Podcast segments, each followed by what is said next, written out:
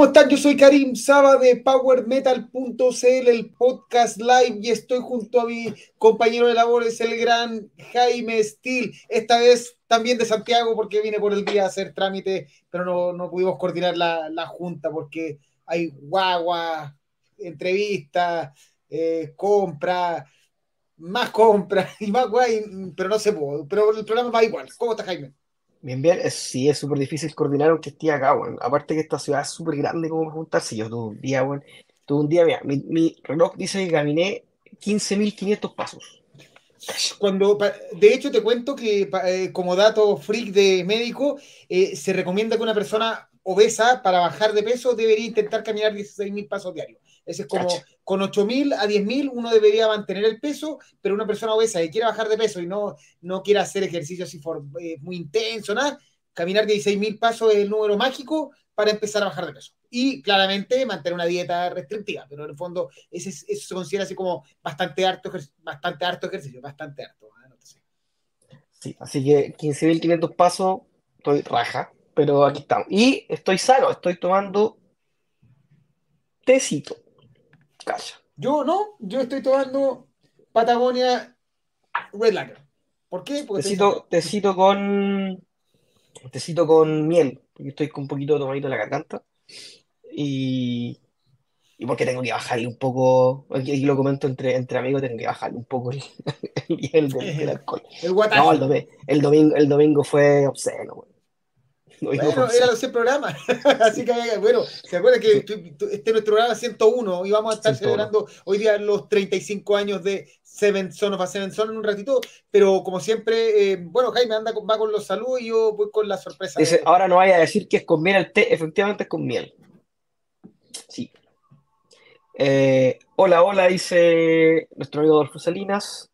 Daniel Roló Meneses. Hola, gente, felicidades por los 100 capítulos, muchas gracias no pude ver este tremendo grabado en vivo, trate de verlo en diferido porque estuvo muy bueno. a, sistemas de streaming porque se demora un poquito en hacer la, trans, la, no sé, el hueveo de producción de YouTube y pues, eh, para poder transformarlo, bajarlo y subirlo. Yo creo que mañana va a estar arriba ya en, en, Spotify, eh, Google Podcast y todo eso para que también lo puedan disfrutar. Que hemos sido una gran compañía desde que empezó la pandemia y con David. Saludos y que siga creciendo el podcast de Power Metal. Esto no lo contamos porque cuando ya no pudo, hueví harto a Karim para que siguiéramos con el podcast. Lo hueví harto. Para que me aceptara, no me quería aceptar. Pero ahí, aquí está. Buenas tardes, dice Paola. Hola, Paola, ¿cómo estáis? Armin Alberto, buena cabros. Hoy solo los escucharé de Temuco ya que estoy con pega. Aguante. Dice que el té es muy bueno para adelgazar. El café también. El café tiene efectos de acelerador del metabolismo nuestro queridísimo hermano Renzo Palomino, que está detrás de bambalinas para que nos coopere con todas las cosas que nosotros no nos demos cuenta. Eso es lo que hace Renzo, ya que no nos puede acompañar acá adelante, por lo, conversamos que está con su agua, eh, pero nos ve y nos reta, nos tira las orejas cuando, cuando nos portamos mal. Buena cabro, dice Sergio polera buena Jaime. Hoy esta la encontré en Rancagua, weón. Hay, hay una tienda de poleras de rock en Rancagua, en el, en el mall de Rancagua, y tienen weas súper buenas y a súper buen precio y de súper buena calidad.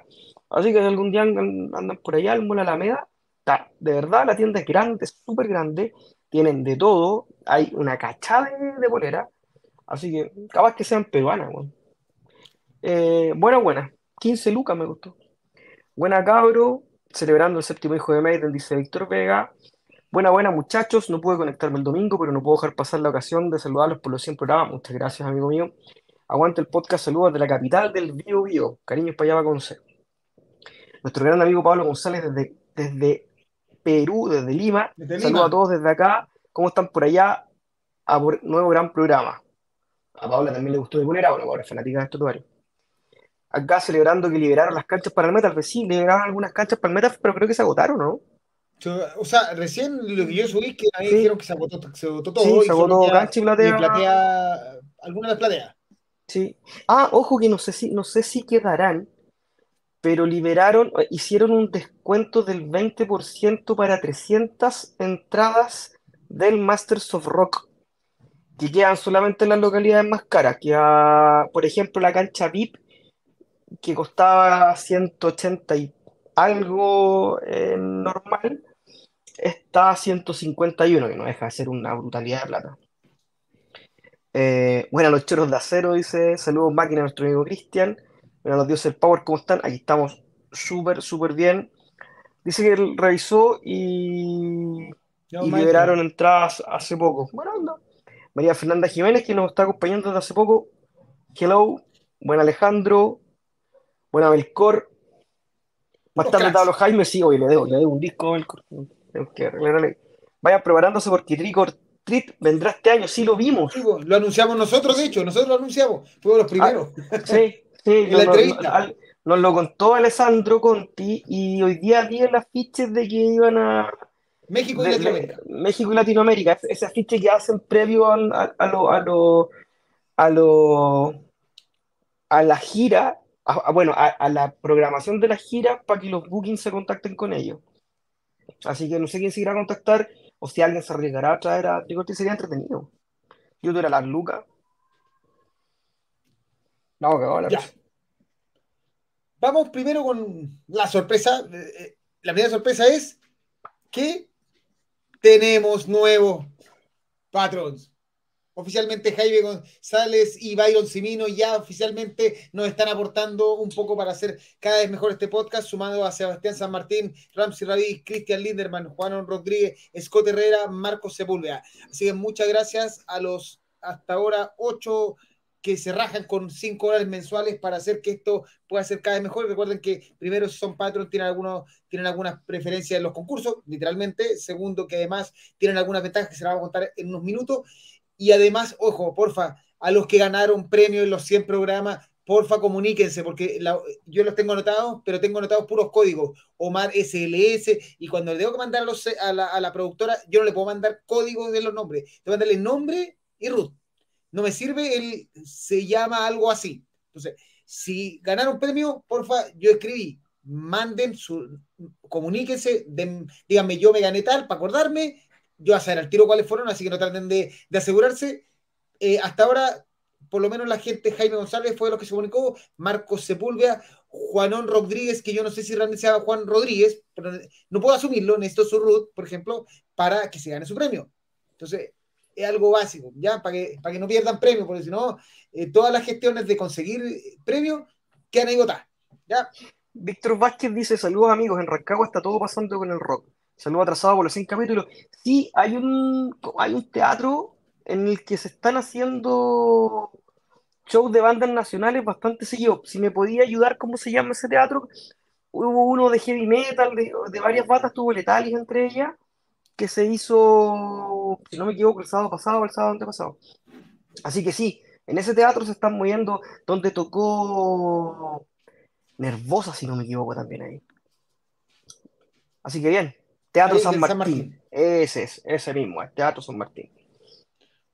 Oye, mira, ¿qué nos, Martín una pregunta. Eh, primero que Adolf Salina nos dice que mm, Lombardo no vendría con Testament y sería el baterista de Seven Spires.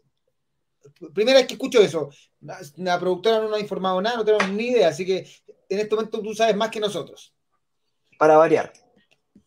Y Pablo Turene, mira, por ejemplo, dice que ella se comunicó directamente con Disco Real porque eso le pedimos, se pasaron para amorosos, pronto llegará mi premio, gracias chiquillo. Eso. Los ganadores, comuníquense, es súper simple. Usted ganó algo, me, escribe a Facebook, me escribe a Instagram de la Power y yo le contesto en lo que veo el mensaje. Así que, porfa, para que no pierda los premios, porque una paja todo lo que gestionamos para que queden ahí tirados. ¿Ya? Ok.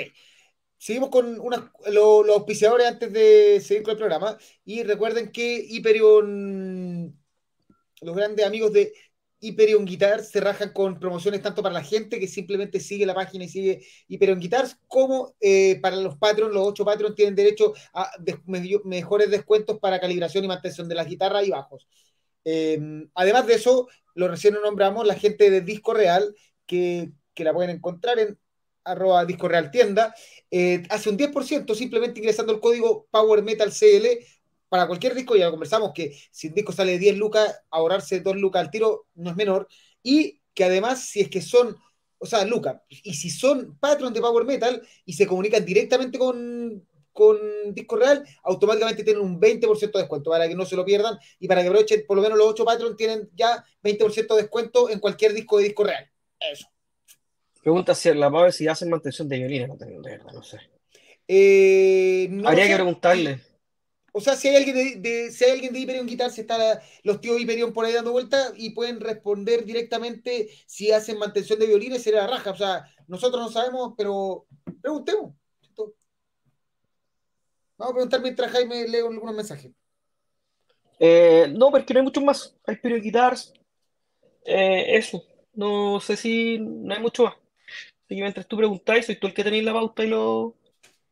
No, pues que Y ahora no- tenemos, la- partimos con al tiro violín, estoy preguntando, ya. Ahí mandé la pregunta, si me responden durante el programa te, te aviso, ya.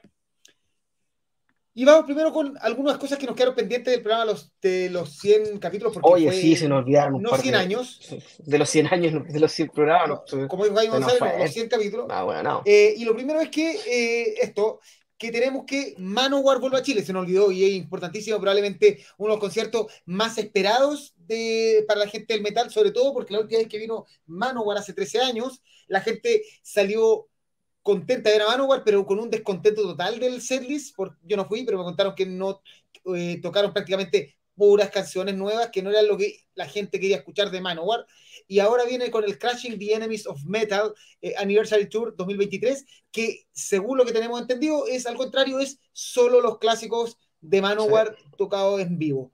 Eh, esto gracias a la gente de Atenea, el 26 de septiembre, el Teatro Teletón. Las entradas están eh, por Event Street. Para la gente dice, ¿por qué el Teatro Teletón? Porque eh, primero que hay muchos shows en, esa, en esa, Sí. esos días, por lo tanto no debe ser fácil conseguir un lugar. Y segundo, porque probablemente hasta ahora no está, no está soldado este show.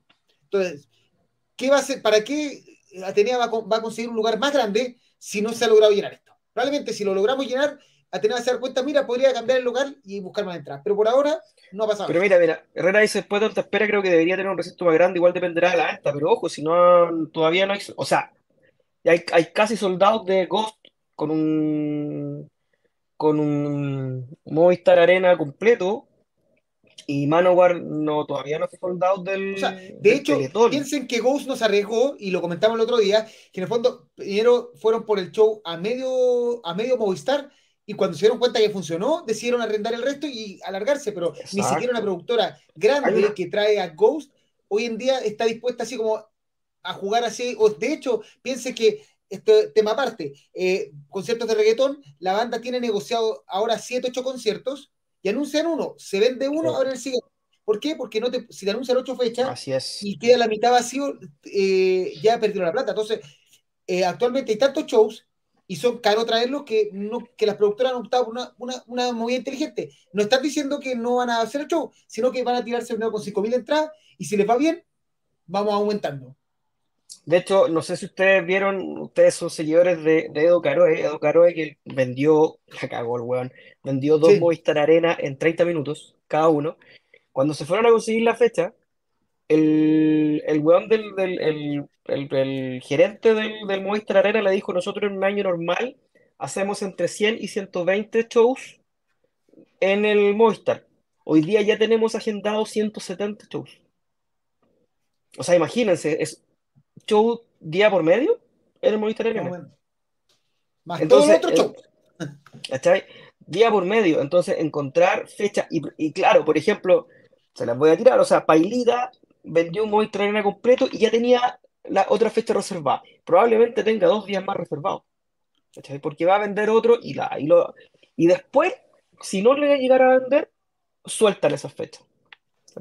Así no funciona. es que no, no es que no quieran, pero lamentablemente, recordemos lo más básico, una productora es un negocio y a ningún negocio le, le, le- le agrada perder dinero. Entonces, si la productora no está segura de que va a llenar un Caupolicán, va a optar por un lugar más chico. Si no está el lugar, y así van corriéndose, y a la vez, si ve que el concierto lo lanza y se llena en 10 segundos, va a empezar, a- te aseguro que las productoras ven que se hace sold out en 30 minutos y empiezan al tiro a llamar pa- para buscar un mejor lugar. ¿Por qué? Porque ven que está funcionando. Es, Así que depende, depende de la gente que lo compre. Sí, sí. si está el tío Atenea o el tío Spider, te aseguro que nos van a confirmar todo lo que estamos diciendo. Herrera dice que todo ahora se mueve por plata. Siempre se mueve todo por plata, la verdad. siempre. Camilo dice que entiende que las productoras corren con todo los riesgos y muchas veces pierden plata. ¿Supieran ustedes la cantidad de plata que perdió de Fan Lab con los Metal Fest? Es que ustedes no, ustedes no, no tienen idea el- la cantidad de plata que perdió, perdió. Mm, A mí me lo contaron, alguien me lo contó una vez. No sé si será esa la plata, pero es, si es esa la cantidad de Bueno, plata, Chárgola es también lo cuenta. mucha plata. Chárgola que se la juega también ha perdido muchas veces. Y de repente la chunta al palo al gato y se lanza y eh, con de todo. Pero en el fondo, por ejemplo, con el de Lucky Tour, probablemente el, el- este show de Destripando la Historia, palo al gato, el buen dijo, me la juego con esto y vendió dos. Pero en el fondo eh, es, eh, es un negocio y a nadie le gusta perder plata. Eso es la realidad. Daniel dice que tocaron puro Warriors of the World. Tocaron de ahí para adelante. O sea, imagínate. O sea, y de hecho eh, fue, fue súper latero porque tocaron el riff de Manowar cuando estaban terminando uno de los temas, no me acuerdo cuál, uno de los dos o tres primeros temas. Sonó muy fuerte, sonó excesivamente fuerte. De eso, de hecho, parte del cielo falso del Caupolicán en ese entonces empezó a ceder, o sea, empezó a caerse un poco el cielo falso, no, súper fuerte. Pero sonó súper bien. Yo reconozco que el sonista era bastante pulento y el sonista era la raja, porque cuando Eric Adams pegaba sus ladrillos, el sonista le, le pegaba la subida al, a la, no, la raja, de verdad. Muy, muy, muy bueno el sonido de Manowar. El set fue una lástima. Eric Adams no se subió con la mejor de, la, de las condiciones a cantar. De hecho, se equivocó en, un- en toda la frase de un tema. Entró- empezó a cantar un tema que no estaban tocando. Eh, así que esperamos que ahora sea distinto. Ojo- y ojalá que no haya conflicto. Si Manowar tiene una. Mira, Me acordé de Bruce rompiendo el cartel de Play Classics. Ey, Bruce es otro que tiene. Otro que tiene esa, esa fama. De hecho, eh, aquí en Chile, la primera vez que vino. Ah, yo no, yo no fui. Cuando vino con la gira del. Del Skywars, o si no, si no del World to Picasso. Después de que, después de que se había ido Iron Maiden recién. El weón no tocó ningún tema de Iron Maiden. Y dijo: Yo soy Bruce Dickinson, pero él no es Steve Harris, él no es Johnny Gears, y así empezó uno por uno. Así que vamos a tocar nuestros temas, ¿cachai? Tocó Delilah.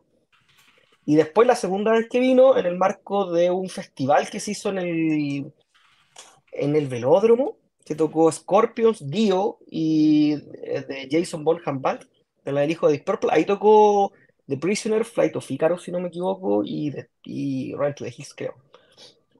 Tocó tres temas de, de Maiden. No, no me preguntéis cuáles, pero tocó tres temas de Maiden.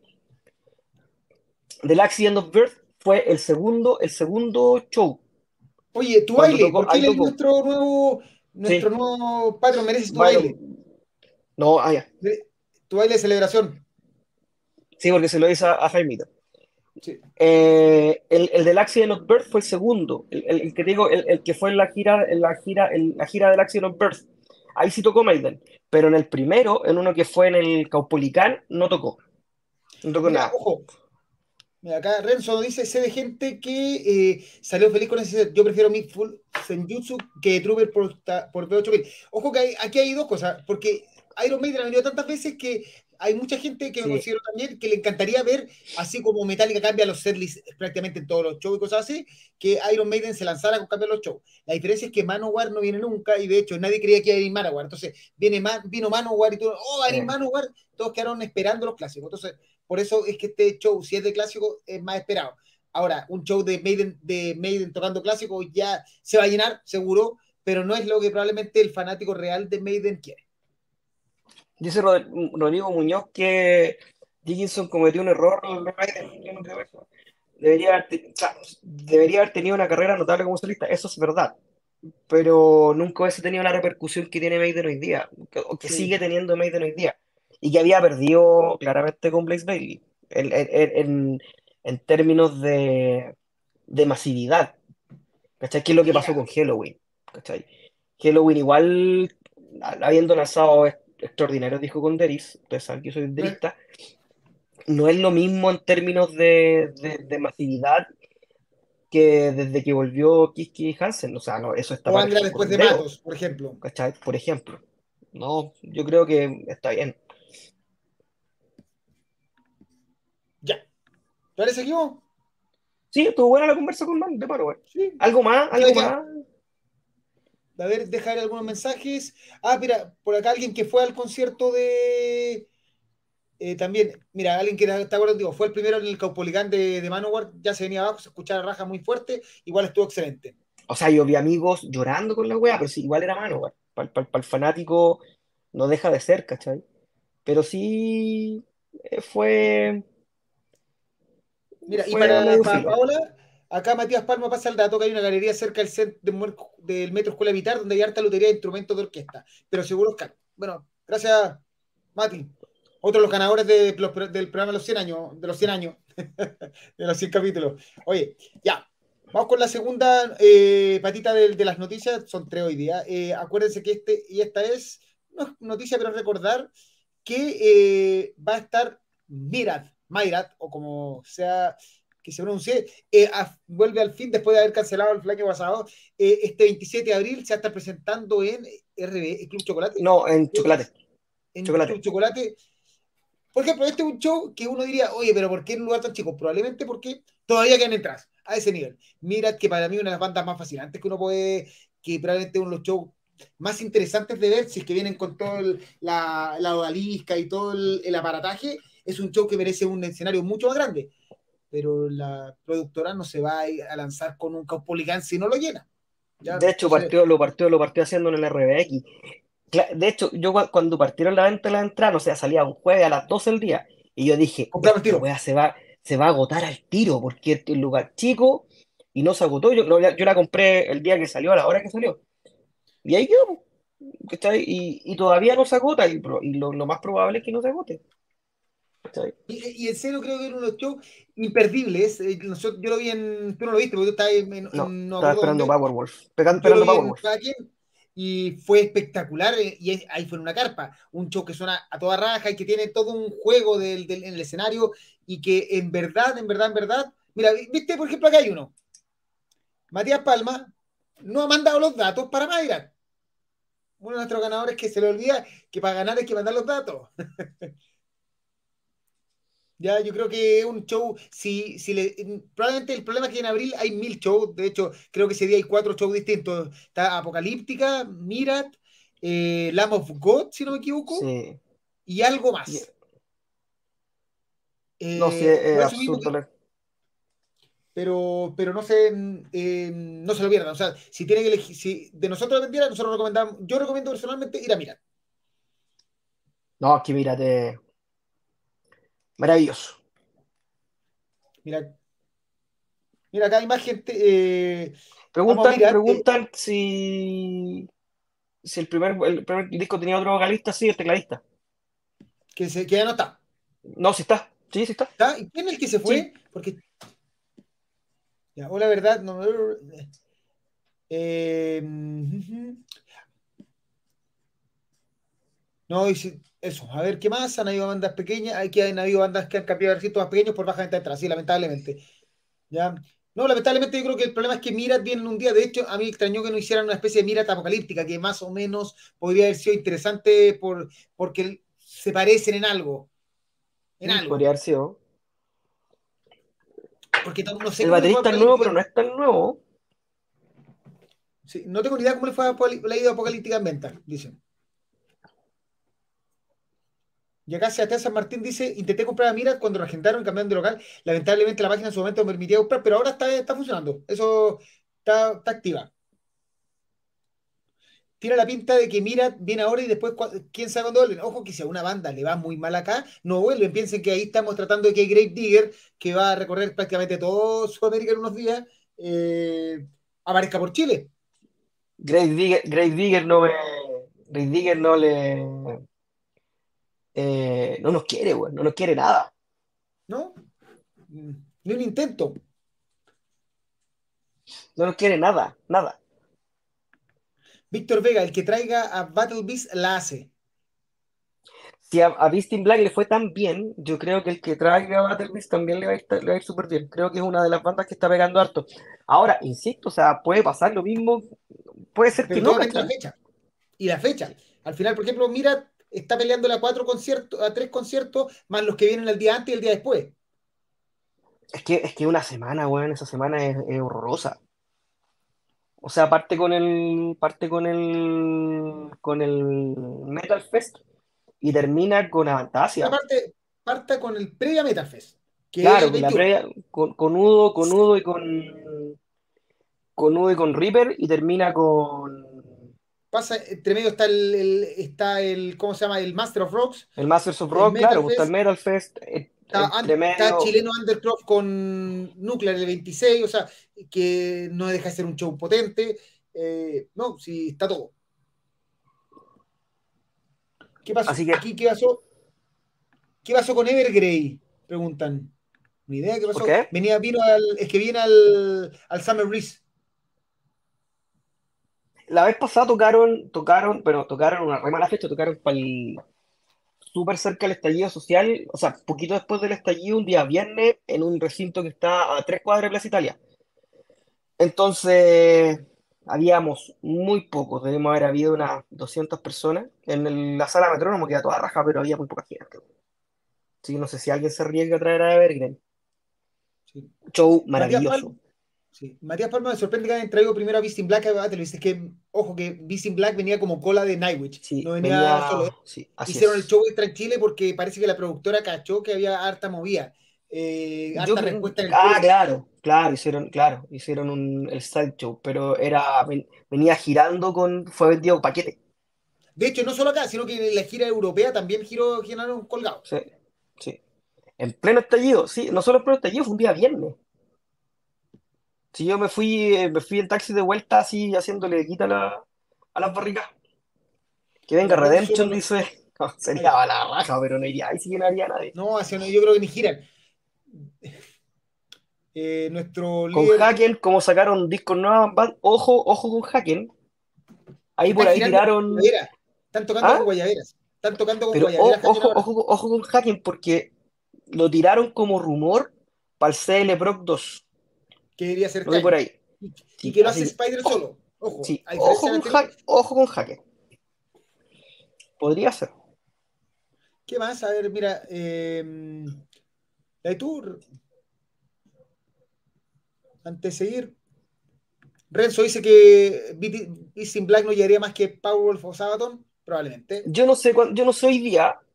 Yo creo que hoy día Powerwolf y Sabaton podrían funcionar bien en probablemente coliseo. podría llegar más. Hizo, ha hecho una gran campaña. Yo creo que podrían, De- podrían estar en un coliseo con, o en un cariola bastante decente. De Cualquiera de hecho, a lo, lo entrevistó Forbes. Una weá así rarísima. Forbes entrevistó a Sabaton porque por una, una- para que no cachan, Forbes se dedica a los negocios, no tiene nada que ver con el metal como, sino que entrevistó a Sabaton como empresa y, y la gracia explicaba el Parsons Strong, que es el bajista, el, el líder de, el, el líder formal de Sabaton. Eh, el tema era cómo han llegado a ganar tanto dinero y él dice que la gran gracia es que ellos no, no se vendieron nunca los sellos y que son independientes realmente. Entonces, todo lo que la ganancia que obtienen a través de Spotify eh, les llega directo y no pasa por un sello que les corta la cola y después les pagan. Y por eso que explotaron tanto. Para que sepan las bandas, no, no se vendan los sellos. ¿Saben qué vocalista trae Fantasia? Yo lo único que sé, yo vi hoy día el Instagram de Adrian Cowen, que Sí. decía, decía que estaba lista como para volar a, a- a Latinoamérica con. Sí, yo creo que ella viene.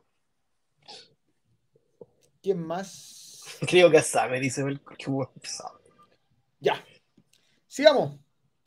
Esta es la noticia del día, que probablemente a, un montón de gente acá, eh, y sobre todo yo creo que el tío Juglar debería estar así ya vuelto loco con esta noticia, por, por- porque lo Ya los contactó, ya.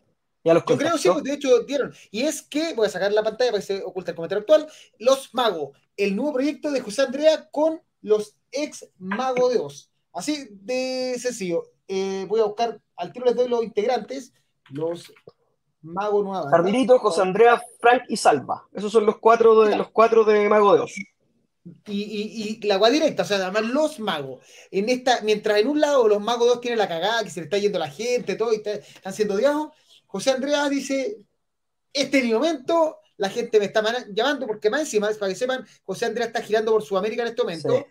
Eh, Viene como un vendiendo blanco, todo. ¿no? Eh, en algunos lados, eh, en, en en- perdón, en Chile se está presentando como un rata blanca, en el resto Sí. de los países no, Eh, por lo menos no tengo informado, pero tiene, ha vendido todo, todos los shows que lleva están vendidos, de hecho va aquí al lado, o sea, al lado de mi casa, a Tacna, si no estoy en Santiago viviendo, voy a estar probablemente cruzando la frontera solo a verlo en vivo. Eh, y estamos haciendo las gestiones para poder tener, entrevistarlo antes del show. Pero sí, eh, para los fanáticos de, Mago de Oz, creo que esta es la después de José Andrés Uroboros y todas las otras versiones, esta es la mejor noticia que les pueden haber tirado. De, hecho, esto, esto es 50% Mago de Oz. Y el del Mago de Oz original, más encima. Sí. Dice Renzo que los magos no son los animadores del podcast. Yo creo que el, que está detrás de Bambalina, digamos. Más gordito. Sí. José Andrea viene, viene con show solo todo vendido y otra fecha con Rota Blanca. Hoy oh, Insomnio de gira con Slate, pero no sé si estará para acá hoy la, la avanza gira. Eh, y José Andrea estarán en el huevo y también acá, en el Caupolicán, parece. Tío Juglar debiera jugarse la por del alma. Vi unos videos de su debut en español y suenan cañón. Ramón Laje un muy buen nivel. Eh, nosotros le hicimos review al disco, nos gustó harto. Es súper adulto. Y como nosotros estamos viejos culiados, nos gustó harto el disco.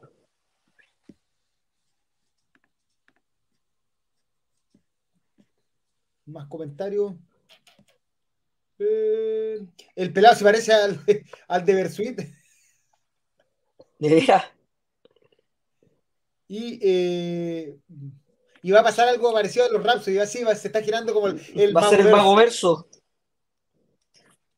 Ya. ¿Más mensaje o no hay más mensaje? ¿No? ¿No hay nada? Dale, Ya. Entonces, ahora sí llegó el momento esperado por la gente. Esperado por nosotros también, que es hablar de los 35 años de Seven Son of a Seven Son y es el momento en que Jaime se para no. y trae su... No, no, no. O sea, o sea, ah, no, es que lo, no lo tengo ya, lo, lo, tengo, lo, escuché ayer, así que lo tengo en el link. Ya que Jaime va a mostrar su vinilo y va a mostrar el tape. El tape Chilean Way. El séptimo hijo de un séptimo hijo con maravillosas canciones como Niño de la Luna, Sueño Ese no es de, no es de Mecano. ¿Ah? ¿No es de Mecano ese niño de la luna? Mira, ahí está. A ver si Niño de la luna, sueños infinitos, puedo jugar con la locura, el demonio que han hecho los hombres, el ser la profecía, el creyente y solo el bueno muere joven. Qué maravilla. Jaime, ¿por qué es tan importante Seven Son of Seven antes de eso, que no se nos olvide Hijo de la Lucicé, weón, te, te, te cheldoneaste esto, callo. Eh... El patrón, respétalo porque es patrón. Ah, perdón, perdón, no me quitar el piso, el culeo. Eh, eh, antes, de, antes de empezar a hablar del séptimo hijo del séptimo hijo, eh, también hay que recordar que hace 40 años, 40 años cumplió, 40 años cumplió el single Flight of Icarus. También ayer. Así tuvimos que... que una conversación para descubrir qué es un EP. Imagínense que tuvimos que tener una discusión. Oh, bueno, ya peleamos qué es la diferencia entre un EP. Para lograr definir qué es un EP. Yo ya descubrí que es un single y ya sé que es un EP. Ahora sí lo puedo decir con orgullo. Pero ya, ¿por qué Jaime? Yo creo que, yo creo que él, él es. Si bien Iron Maiden venía mostrando ciertos visos de innovación con el Somewhere in Time teniendo estas guitarras medias con sonidos medio, medio sintetizados. Eh, este es el primer disco que lisa llanamente ocupa, ocupa teclados. Ocupa teclados. Eh, es el primer disco, entre comillas, conceptual de la banda. Hay gente que dice que no es conceptual, efectivamente sí es conceptual. Si, si está basado en la obra de Orson Scott Card, que se llama El séptimo hijo. Eh, y creo que es el último disco, lamentablemente, de la época más dorada de Iron Maiden. Que parte. No sé, los más puristas van a decir que parte en el Iron Maiden. Digamos que parte en el The Number of the Beast. Eh, yo creo que todos eh, no tienen. ¿Por qué no? ¿Por qué es mejor que el Samuel Type, por ejemplo? Porque Samuel Time sí tiene un par de temas que uno diría, mm, podría ser, podría dejarlos pasar. Este no, este es un disco que se, que se tiene que escuchar completo. Y que es súper difícil que no, no, no, no, pueda ser escuchado desde que parte el eh, Dickinson cantando hasta que Dickinson termina cantando las mismas notas del principio, ¿cachai?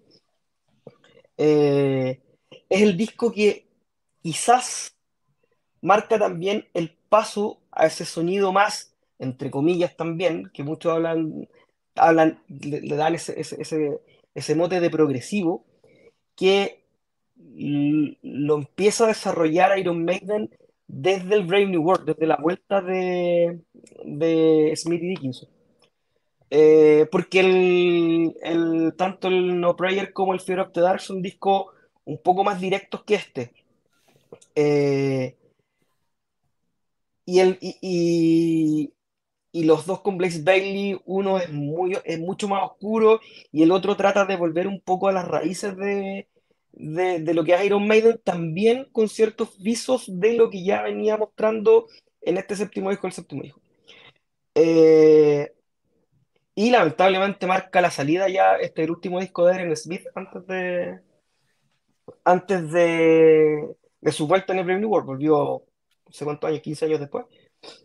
Eh, y todo, o sea, desde Moonchild para adelante, o sea, hemos dicho, las grandes obras maestras, los grandes discos, las grandes joyas, si tú le preguntas a cualquiera, te va, te va a decir un tema distinto que es su tema favorito. ¿Está De hecho, lo, los, Renzo subió Can I Play with Madness, que es, eh, que es el tema más. por Radio Futuro, en la historia de Radio Futuro. Y, y la, la toca harto la sonar también. Que es el tema más radial. Y así todo. 3 minutos 31, y eso es especial que tiene canciones que duran 3 minutos y a la vez Son of que era casi 10 minutos. O sea, es un disco muy equilibrado en todo sentido. Sí, que que siendo el tema más radial, es un tema que tampoco te llega a aburrir como algunos otros temas más, radiales, de Maiden. Algunos dicen yo estoy aburrido de Trooper. A mí de los temas más radiales, personalmente, el que más me latea es eh, Two Pero ya, pero ya es una wea mía. es, una, cuestión mía. Entonces, hasta ese tema que, entre comillas, es, podría decir es el más bajo, quizás es más bueno que cualquiera del nombre de Friday. ¿Cachai? cualquiera. Eh, y tiene, la, tiene The Seven Son of a Seven que es una obra maestra. Eh, ya, ya Iron Maiden había jugado con estos temas extensos, bueno, siempre jugó con estos temas extensos, eh, desde, bueno, desde The Phantom of the Opera. The Phantom of the Opera, Hello Be Thy Name, To Take My Land, The Rime of the Ancient Mariner, que es como el, epítome de, estos temas épicos de, de, Harris. Porque a Harris es el que le gusta, le gusta mucho eh, componer eh, este, este, tipo de, este tipo de composición épica. Eh, Infinite Dream, que es la. bueno, después de la de Infinite Dream, la, voy, a dejar ahí. To Change My Land, Alexander the Great, etc. yo creo que eh, Seven Son of a Seven Son es la que logra plasmar toda una atmósfera casi irrepetible en la carrera de Iron Maiden. Porque, porque es una canción dividida en dos. Es, la canción propiamente tal, y después viene un pasaje instrumental, porque viene un pasaje instrumental como de 5 o 6 minutos al final, y es maravilloso, sin necesidad de, sin necesidad vocal. Entonces, eso, eso por una parte. Por otra parte, este es uno de los discos en que, en que más aporte hay en la composición de todos los, de todos los integrantes de Maiden. Creo que Bruce Dickinson es un muy buen, es un muy buen letrista de, de, de temas oscurantistas. Entonces, este, esta historia, esta historia épica, eh, esta historia eh, media conceptual, eh, media sobrenatural. a Dickinson le, quedó, le quedó perfecto para la, para, la, ayuda a la composición a, a, Steve Harris. También está metido harto Smith y, y Dave Murray. Entonces, como banda funcionó súper bien Iron Maiden, qué raro que después de esto se haya ido eh, Adrian Smith y ya Dickinson haya empezado, porque yo, yo esto lo conversábamos con Darío en su momento, sentimos que este es el último disco eh, previo a la vida de, de, Bruce Dickinson, que Bruce Dickinson cantó realmente espectacular. Después como que se aburrió. Aquí Rodrigo Muñoz dice Dickinson canta distinto en este disco y abandona la forma de cantar de los 80 y le da el puntapié a una nueva forma de cantar que se plasma en los 90. Exactamente. De hecho, es cuático porque los dos discos, los dos discos que vienen después carraspea mucho más su voz. Yo no sé si quizás es una cuestión de producción. Es raro, es raro porque hay temas en. Y, no sé si esa, es la percepción de uno 30 años después de, los discos, pero que en el, en el, tanto en el No Prayer como en el Fear of the Dark, eh, eh, Dickinson hay temas que canta casi desganado. Y eso se nota. Y después terminó oyéndose. Y, después, en su vuelta en, en, el, en el Brave New World, es otro cantante. Es otro cantante comparado con el. Es lo que dice. Uno casi podría pensar que en el Brave estaba aburrido. En el Brave New World es otro cantante comparado con el, con, el, del, con el de los 90 en Maiden. Es increíble. Renzo dice, no quiero tirar cuñas por tirarla, pero considero que este es el último gran disco de Iron Maiden. Yo también creo lo mismo. Siendo fanático de toda la, de toda la discografía de Iron Maiden sin, sin ningún, ningún pero, me gustan todos los discos de Iron Maiden, todos, todos, todos. Eh, pero este es el último gran disco, sería súper el último disco, el último 10 que tiene Iron Maiden. después tuvo, tuvo, tuvo puntos cercanos, Brave New World se le acerca un poco, eh, y Senjutsu es el, otro que se le acerca un poco. Pero este es el último 10 que tiene Iron Maiden, sin duda quiero ver que, algunos comentarios que he ido seleccionando la gente. Eh, primero que aquí Armin eh, también tiene la edición chilena en cassette. Yo, sí, no hoy en día son tesoros tener estos cassettes. Yo tengo como 6 o 7.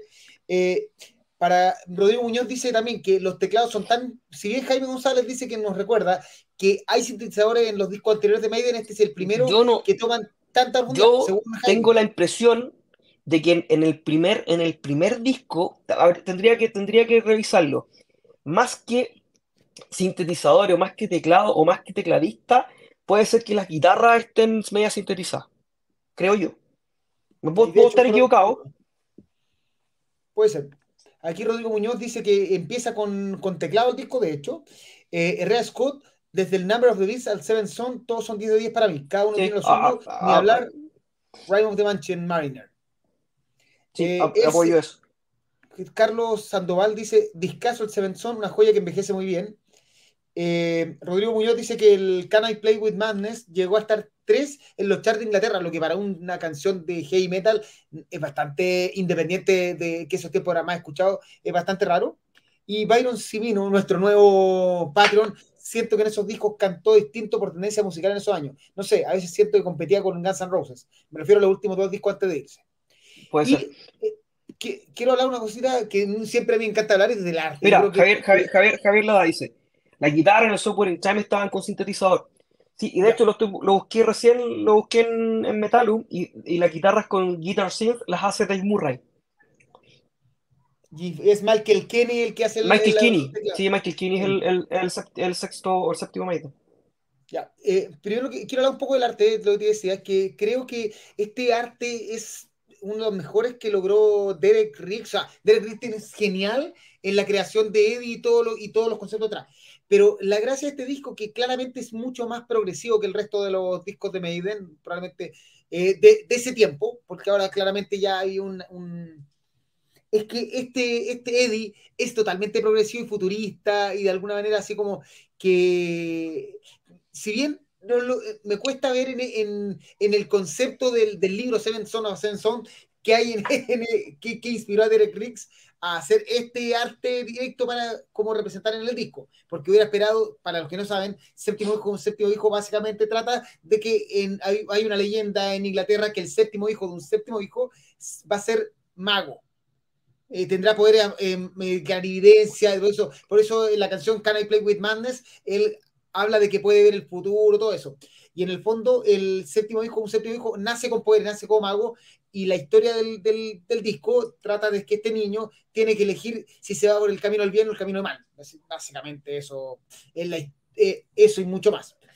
Pero claramente, eh, este, esta es un, toque mucho más futurista lo que representa el disco. Ahora sí, yo creo que es un arte genial, genial, genial, logrado otra vez por Derek Riggs y que se ganese todas las poleras del universo y también es ser parte de la portada de la última gira de Iron Maiden que lo vamos a tener visto, viendo en, en Backen y que quizás si no pasa nada no, la última gira de la próxima gira del Sanguine Time Ah, Summer Time, perdón, me, me confundí. Se llama, Days of Future Paz, la verdad, pero, pero se supone que del Summer Time. Y que bueno, vamos a tener en Chile tres fechas si es que nada raro pasa, pero las cosas raras pasan. 24, 24 26 y 27 de marzo para que vayan arregendando su, su habitación en el, en el Sheraton por si quieren conocer la banda.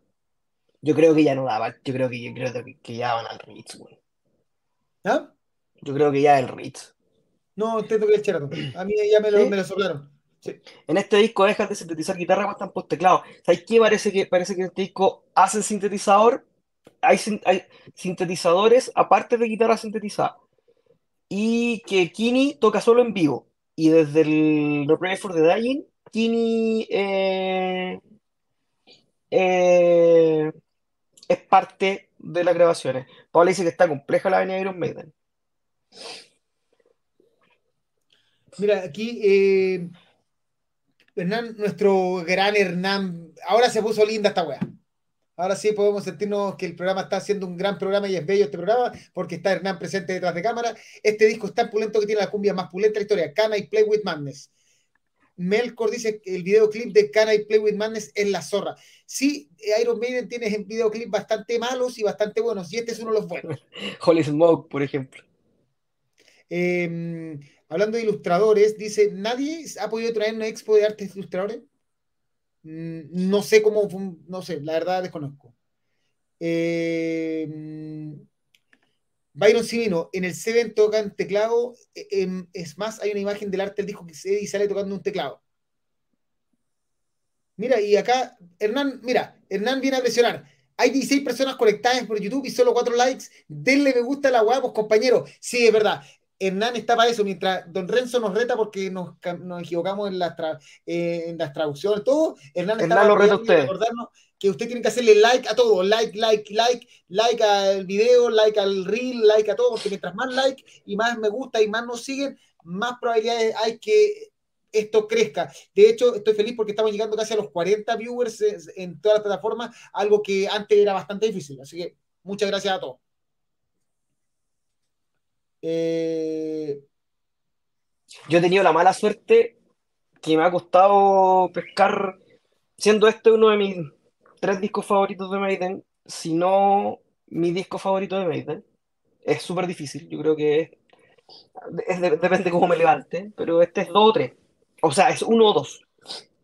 Eh, no he podido, por ejemplo, Moonchild no lo he escuchado nunca en vivo. Las dos veces que me, pedí, que me perdí a Maiden en vivo en Chile, la han tocado. Y, en, la gira, en la, gira que vinieron con el Seven Son, eh, yo daba mi examen de grado el otro día, así que no lo pude ver. Oye, pero qué te y soy fanático, pero, pero puta, había que la, respuesta. Es que la gracia de Seven Son o Seven Son, te diría, que es eh, probablemente el tema largo más metalero que tiene Medio que logra equilibrar todo lo progresivo que se pone de repente en el tema largo, pero a la vez tiene ese coro, Seven Son, que es así como, ah, sí. que el tema coreable, o sea, a eso voy. Y no es el clásico Fear of the Dark que el wow, que, que, a todos no nos gusta, eh, pero este es un tema mucho más pesado, más rifero, pero, pero dentro de un tema de nueve minutos. Oye, a mí, me costó, me, me, me dejaste así porque a mí uno de esos temas largos creo que el que, me, el que encuentro más rifero y más pesado es, es, de Classman. Ah, bueno, es que estaba pensando en el, Iron Maiden de... Ah, sí, Pero sí, de sí. Classman lo encuentro una maravilla también. Pero probablemente del Iron Maiden más clásico es el, es el equilibrio perfecto entre el gusto progresivo de la banda más el, eh, el, el, el coro heavy metalero. O sea, perfectamente Seven Son a Seven Son puede ser un tema de cuatro minutos o cinco minutos y quitarle todo lo que lo hace espectacular. A eso Renzo dice, escoger tu favorito de Maiden debe ser como escoger entre tu hijo, imposible. Y el mío el Power Slave. Yo creo que ahí está mi, ahí está mi duda. Mi duda está entre el Power Slave y el... Y el... me encanta Power Slave porque lo encuentro maravilloso también ese arte. Ese lo tengo, creo que fue mi Nilo. Y de ahí vino una compra eterna y después dice, no más, más basta. Los melones, me imagino que quiere decir los mejores. Todos de Maiden en Chile fueron Somewhere Back in Time y Maiden England. Los dos que me perdí. el primer Somewhere Back in Time, el de la pista atlética, y el Made in England. Esos son los dos que. Rodrigo Muñoz nos cuenta la historia. Mi historia con este disco es que con un amigo encargado en Inglaterra, por medio de una tienda de VHS, el VHS Made in England. Fuimos todos los sábados a buscar el VHS y nunca llegaba. Así que estuvimos como tres meses yendo. Y cuando llegué, dejé de ir ese sábado, aburrido de la no llegada, mi amigo va y llega a la casa con el VHS. Lo vimos unas cinco de seguida, aún lo tengo como joyita. Maravilla, vos maravilla. Ah, Ah. Infinite Dreams. Infinite Dreams. Me parece que Infinite Dreams es un tema espectacular. Creo que injustamente olvidado por Iron Maiden en, sus sets en vivos. Eh, no sé por como qué. Muchas, como muchas, muchas, muchas, Pero ¿sabéis qué? Hay, hay muchas canciones que le gustan a uno particularmente. Como por ejemplo, yo sé que hay, temas hay temas súper ricos que no nos van a tocar nunca, como Flash of the Blade, Back of the Villa, como eh, eh, Gangland, eh, ¿cachai? Pero Infinite Dreams encuentro que está. No sé por qué está tan olvidada. Oye, ¿sabes qué?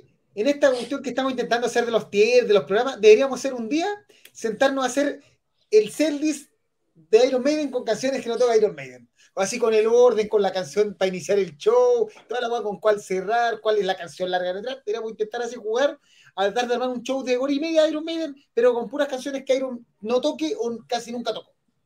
El tema más demandado será Alexander, sí.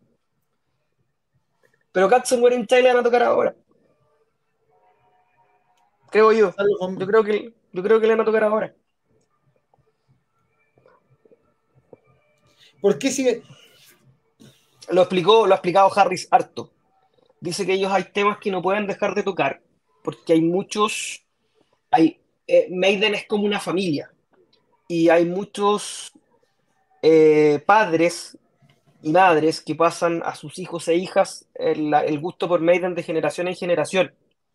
Entonces, sería muy injusto negarles a gente que va por primera vez a ver a Iron Maiden los temas clásicos del, más clásicos de la banda, como como The Number of the Beast, como Iron Maiden o como, o como The Trooper, claro. Esa explicación la, la vio alguna vez, eh, no sé si Steve Harris o Bruce Dickinson, creo que Steve Harris. Mira, esa es la razón. Apoya, apoya mi idea. Ahora, yo lo que siento con Iron Maiden es que sus sets son muy cagados. Más que, más, que, más que una cuestión de que repitan los temas, yo creo que los, los sets son muy cortos es que en una hora y media, si no van a tocar. Una hora cuarenta tocan. Por eso, si van a tocar casi todas las canciones como obligadas, ya no hay espacio para tocar más canciones. Entonces, por las nuevas generaciones no van a dejar de tocar los clásicos. Personalmente le agradezco. Esa es la razón. Exactamente esa es la razón. media hora más de show, meten seis o siete canciones que pueden ir rotando. Ahora, hay que entender también que estamos hablando de una banda en que sus miembros promedian 65 años. Entonces, embarcarse en una gira que, van a tocar dos horas y media, esa media hora se siente. Creo que sería Ben con primerizo negarle escuchar Fear of the Dark, que es el tema que yo sacaría de todos los solos de Iron Maiden. Pero aún así tiene una atmósfera que, se genera con el show. O sea, el show que se genera con el público. Es la cagada. Bueno, yo, la, eh, yo las veces que lloraba con. yo las veces, las veces que lloraba con, con Maiden, he llorado con Fear of the Dark, que es el tema que menos me gusta en vivo. En Backen, me acuerdo del 2016, estaba lloviendo, yo lloraba. Y le decía a mi señora, mira, mira dónde estoy viendo Maiden. Es la cagada, weá. En Nacional también me pasó. Eso es, pues. Hay que mirar el carnet, ¿sí? es súper difícil, sobre todo yo creo que los que más sufren son Bruce Dickinson y Nico McBride. Pues son los que van, los que tienen que jugarse a todas. Mm. Oye, mm, ¿queda algo más de que decir de Seven Son que no habíamos dicho, creo? Que es inmortal. Y que, y que cierra con un tema maravilloso, que eso sí que no lo vamos a escuchar nunca en la vida. Creo que no lo han tocado nunca en la vida. Un maravilloso tema llamado... Y el tema que a mí más me gusta de ese disco, increíblemente, es The Prophecy. Otro tema que nunca vamos, que nunca vamos a escuchar en la vida. Solo el bueno muere joven. Tape increíble de Emi. La claraboya. Esto no traía ni, ni, ni bucles ni una weá. Eso, eso era un cassette en los tiempos de. en los tiempos nuestros. Ahora se llama tape. Ahora se llama tape, le dicen los. Y nosotros hacíamos intercambio, ahora le dicen trade. Ya. Vamos. Eso fue. Iron Maiden es maravilloso. Iron Maiden es maravilloso. Mira, nos manda saludos. Angel Martin. Hola, cabros, los más ponentes de la galaxia. Oye, eh, Angel, sube, no sé cómo estuve viendo. Espero que te haya ido bien en la.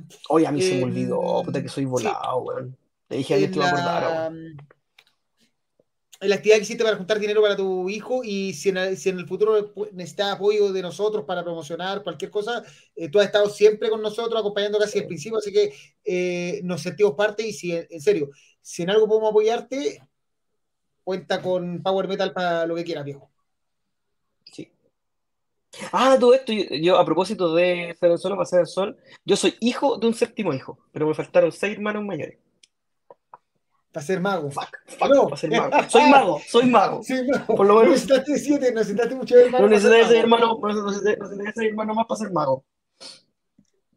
Eh, mira, dice, se viene próxima rifa. Ah, vale. Eso es muy importante. Sí. Mangel, eh, y, y, si necesitáis algo, nosotros podemos hablar con la gente de Hyperion Guitars, o, no le pasamos el dato, de edición de ellos. Gente de Hyperion Guitars y gente de Disco Real. Eh, el cabro Angel Martin es uno de los jugadores que más nos ha seguido en el programa, ha estado acá en los mejores y peores tiempos y eh, en verdad él necesita apoyo por un tema familiar, así que si ustedes se pueden rajar con algún, eh, con algún premio, todo, nosotros, si nosotros podemos apoyar en lo que sea, si se te ocurre cómo nosotros podemos darle un premio y puedo inventar poleras de Power Metal de repente para regalarte, bueno, en serio, apoyo. En back en la reja para Maiden, no, no sé si me tendría que estar todo el show anterior en la reja. El no sé. Depende de lo que toque, depende de quién, a quién hay que perderse. Al final es eso. Mm. Ya. Em, no, eh, este año va a arrancar Europa. usted la raja. Eso. Dejo.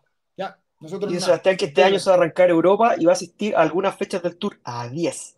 Gracias al teletrabajo. Al teletrabajo. Iron Maiden es la banda más linda del mundo. Adhiero. Mira vos. Y eh, por último, Angel Martin, disco real, también han sido eh, dealer, le he comprado disco y en la raja atención lo recomiendo 100%. Ya saben, ya. Sacamos esto eh, y vemos. A lo que nos compete, ¿cierto? Con lo que nos compete, ¿o no? Ahora lo que nos compete y ahora hablar de música. La vamos a hacer muy cortita. Le he tomado. Apareció ah. el tío Atenea. Pregúntenle al tío Atenea lo que quieran. Tío Atenea. ¿Cómo están? ¿Cómo vamos con Manu Vertido Atenea? Sí. Oiga, gracias primero por los premios para Candlemas y sí. Regles Love. Eh, así que la raja por el apoyo al programa, usted lo sabe, es un crack. Y ojalá todos tengamos la experiencia de darle foto a Maiden. a, ver, a, ver, si vienen. Eh, nos, han dicho por ahí que está complicada la cosa. Ya, no decimos más. Ya, vamos a lo que nos compete y vamos a partir la semana, vamos a partir los discos de la semana con Last Inline con su nuevo disco. Espera, quitamos esto, déjame quitar el banner para introducir de nuevo toda esta tontera. Ya, vamos a introducir por si tenemos que hacer corte el video. Vamos con los discos de la semana. Esta vez partimos hablando del nuevo disco de Last Inline. Jericho, la banda formada por Vivian Campbell, el ex miembro y guitarrista de, Dio y con mucho. Y de Def Leppard, ¿o no? Y de no, también incluido. Jaime, somos los dos, así que, ¿qué decir de Last Inline? Es raro el disco, pero cuando cacháis la propuesta te dais cuenta que es un buen disco. Eh, es un disco que tiene harto de... Es un hard heavy con una propuesta bastante antigua en propuesta y moderna en producción. Eh, suena súper bien. Eh, el, el, cantante es pulentísimo, que fue cantante de Hurricane, de Great White. Muy buen cantante, Andrew Freeman. Pero que con el pasar de, de los temas te va aburriendo un poco. Eh, mucho tema a mi tempo, mucho tema que se va pausando, entonces pierde un poquito el, pierde un poquito la agresividad. Y eso me terminó un poco lateando. ¿Es bueno? Sí, es, bueno, se deja escuchar. Pero se nota que los buenos son crack, componen muy bien, nada que decir de eso. Pero me movió la patita un poco. Mm, no me sacó tanto de onda como a ti. Eh, voy a. Estoy como, estoy como con Renzo el otro día, estoy a pautear. Eh, pero. Pero tampoco me mató. Yo creo que mi tema que más me costó entrar fue que eh, me, me costó ver el heavy metal más que a, probablemente a Reina Soy a ti. Lo encontré, de hecho, los primeros sonidos que encontré era como escuchar Soundgarden eh, o por ahí nombraron Alter Bridge, o sea, bandas más de rock alternativo, eh, gringo, no tan parecido a, mm, como dijo en algún momento Renzo, estas cosas vienen aquí. Eh, lo cito para que no digan que después no, todas las tonteras que conversamos en el tras de cámara no existen. Eh, a él le pareció más parecido a, ¿cómo se llama este? A Crown, a. Um, nombré un par de bandas, no me acuerdo la. A, la de. Oh, yo lo tenía. Que si lo, tira por ahí, si lo tira por ahí, que habría que buscarlo. Pero en el fondo, eh, me costó entrar. A Nordic Junior. Ah, sí. Lo encontré menos metalero. Dale, dale, dale. Ah, lo encontré menos metalero que eso, y probablemente eso me costó. al punto que, debo ser sincero, yo fui uno de los que pensó que esta banda deberíamos haberle puesto en, un, en una sección que vamos, que vamos a tener más adelante cuando tenga tiempo de las secciones, que es no hablamos de estos discos porque.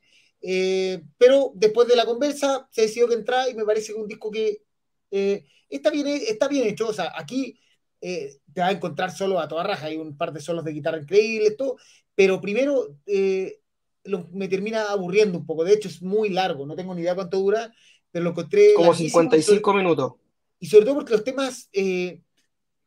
hay mucho tema a mi tempo y muy pegado. O sea, como que no. Mi tempo, mi tempo, mi tempo, que termina un poco cansando. Pero probablemente a, gente le va a encantar. O sea, esto. Ahora, eh, pero insisto, hasta la portada me asimila más una banda como de, rock alternativo que una, una banda de más de heavy metal. Pero en gusto no hay nada escrito. ¿Nuestros eh, hermanos de Funciona dijeron algo? No, no, no veo la, Dice el Renzo que le encantó a, le encantó la voz pero no veo sus comentarios en el chat. Así no, no, dejó los comentarios así no dejó ni comentario en las notas. Eh, que el vocalista lo había encontrado alucinante. Eso sí. De hecho, acá dice, me aluciné con la voz del disco, lo dice ahora mismo. Dark Days se fue a mi playlist, sí, eh, muy buen tema Dark Days. Eh, pero eso, para mí un 5-8. me gustó arte la portada, pero como Jaime también aburrió conforme me pasa. y Pablo Terunen que se despide. Ya, yo le puse creo que un 5-5. 5-5. Nos falta. Nos falta. Nan. El bello. Andaba, andaba flojo, Nan, ya no pone nota. Eh, espérate, déjame ver quién. ¿Encontraste las fotos, las notas de.? No, no tengo la nota de Renzo, así que tuvo un 5 Si Renzo nos puede tirar las notas de nuevo, sería ideal. Y si no está por ahí, si no está durmiendo. Ya. Ya, pero bueno, eso es mientras. Sigamos. Ok. Seguimos. Vamos a ver la... Vamos a hacerla bien, cortito con los discos. Porque tampoco hay un disco que sea tan. Un 6 le puso Ranzo. Ya. Ahora sí, hora de hasta hablar la, de... Hasta la nota. Hasta la nota. Va con un 5-8 hasta la nota de ahí, ahí y nos pegó las notas para que no se nos pierdan. Ya. Ahora sí. No, le agregó solamente. Ah, porque la, otra deben estar hasta la chucha para Ya. Sí. Vamos, ahora sí, ahora sí, vamos a hablar de una banda de el USA Metal, como es Gatekeeper from Western Chores, de los Chores del Oeste. Eh, ¿cómo te, ¿Qué te pareció esto, Jaime? Yo reconozco que la primera vez que lo escuché. mataste. Me aburrió. Sí. Eh, como siempre, siempre lo he dicho, es súper. y, lo, y también, también lo dice. Lo dice el, lo dice Hernán, es súper difícil de repente eh, calificar discos porque a veces están permeados por tu, por tu estado de ánimo. Me, me pilló mal no ese disco. Cuando lo volví a escuchar, le empecé a encontrar bastante, bastante más, más brillo, sobre todo como desde en la segunda parte del disco. No no me pareció un tema alucinante. Eh, Keeper of the Gate, que es el que cierra y que es el más largo además, lo escuché la raja. Entonces, ya en la segunda y tercera escucha me gustó harto el disco. Eh, lo encontré que hubiese sido injusto haberlo escuchado solo una vez y haberlo calificado como, como la primera vez que lo escuché. Eh, esa onda del heavy metal épico, ah, eh, claro, a veces te cuesta digerirlo un poco, pero cuando te lográis meter, te lográis compenetrar en el disco, le encontráis, le encontráis todos esos recursos y toda esa gracia y, toda esa épica que, el disco te muestra. A mí, de verdad me gustó, me, terminó, me terminó gustando.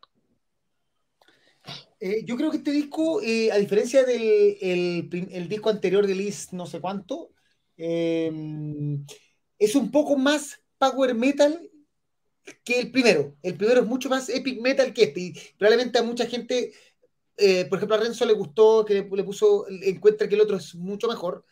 Eh, pero este, por ejemplo, tiene canciones como Twisted Tower, que fue el single que la, primera vez que la escuché yo eh, es como, oye, pero esto no se parece a lo que están haciendo en el primer disco. es un disco de epic metal con algunas, con más influencias del power metal americano que se está dando ahora, que están, está creciendo mucho.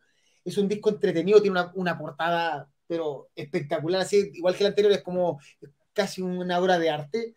Sí, muy bonita la portada. Y se pasa rápido, a pesar de durar casi 50 minutos, no aburre, pero probablemente es un disco que, que no te esperas, sobre todo si escuchaste, si te encantó el, busca el, el nombre, el otro disco de la banda que también es una maravilla, Elise of Sun. Elise of Sun. sí, ese es un disco más epic metal que este. Tiene un poquito menos épico y un poco más power, pero a mí me gustó bastante. De hecho, le, le puse un 6 algo. Yo voy a poner un 6. Yo le voy a poner un 6.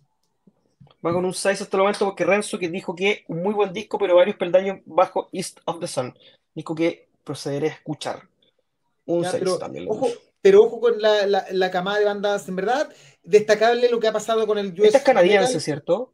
O sea, el US Power Metal, esta es de Canadá, si no me equivoco, parece. Gatekeeper, te digo al tiro, de Edmonton. Vancouver, se cambiaron de lado de Canadá. Pero en el fondo todo lo que es del norte de Estados Unidos y del sur de, y de Canadá, hay una tremenda movida de bandas de power, epic metal, eh, que van desde el, mi amado Lords of the Trident hasta Gatekeeper, pasando por Traveler, y, y ahí hay, hay verdaderos festivales que uno ve, bueno, estas son las bandas que me encantarían ver y que eh, no vienen porque venir de Estados Unidos es más caro que la chucha. Eh, dice que Cruz del Sur ha sacado buenas bandas. Dark Forest es otro ejemplo. También. Eh, King Heavy, los chilenos de King Heavy también salieron por Cruz del Sur. ¿Qué, otra, ¿Qué otra banda muy bacán? Mira, aquí cuando, también escuché, de Cruz del Sur. cuando escuché la primera vez Death on Black Wings, la repetí. Para mí, un disco re bueno. Al principio no lo agarré mucho, pero después esas guitarras rítmicas me gustaron harto. Ya. Bien, bien por. Gatekeeper. Buen disco, buen disco Gatekeeper. Menos mal que no, no me quedé con la primera escucha, si no lo hubiese hecho pelotas. Ya. Sí, un disco que depende mucho de, poner atención. Pues si no le pones mucha atención en, de entrada, te puede parecer que es un disco relleno completamente. Mm. Ya. Siguiente disco. Aquí hay polémica. Momento de polémica. Ascension Under the Veil of Madness. Y aquí yo voy a partir porque me doy el derecho de decir que este disco me, me voló la cabeza, lo encontré entretenidísimo. Sí, yo soy un fan de lo que hizo Dragon Force en su inicio. eh, lo admito, de hecho, email es de .dragonforce. Eh, bla, bla, bla, eh, y creo que Ascension hace lo que Dragon Force hace años que dejó de hacer. el Stream Power Metal de manera entretenida em, es, está sobrecargado, es muy, muy feliz, es extremadamente feliz, pero aún así hay barbas, hay chela, hay lo pasan bien y es una banda que aparte técnicamente no tengo ni idea si estos son capaces de hacerlo en vivo. Una pregunta que siempre pasa con, que pasaba con, Dragon, con al principio, pero, pero por lo menos, eh, y aparte que está muy bien, bien, eh, para, suena muy bien en Spotify, o sea, para lo complejo que es sonar bien en Spotify, suena bastante bien, está bien logrado. Esto es un disco que es eh, no, esto, esta banda dicen acá los nuevos Dragon Force, tienen como este, esta banda tiene como 20 años y sacó un disco hace mucho tiempo. De hecho, su guitarrista es Fraser Edwards, que es conocido porque hizo una canción llamada eh, Nosotros no somos Dragon Force, que es su proyecto personal. Pero de nuevo, es una banda exageradamente rápida, exageradamente feliz y que puede ser todo lo aborrecible por lo mismo, pero que si te dejas enganchar, si te, te sacas la idea como es una copia de Dragon Force, porque tienen temas que hay, el tema Under the Veil of Madness es una locura, eh, desde la forma en que se canta la forma como que se toca, em, se pasa bien. No, es para pasarlo bien, para estar feliz. Un buen rato.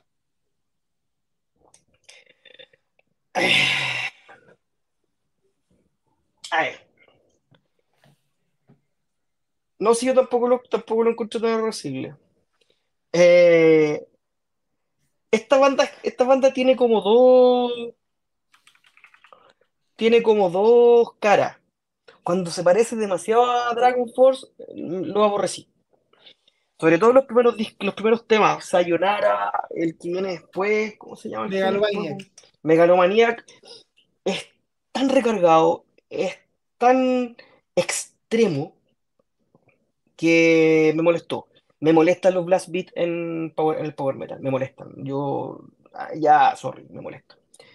Con Monsters se arregla un poco.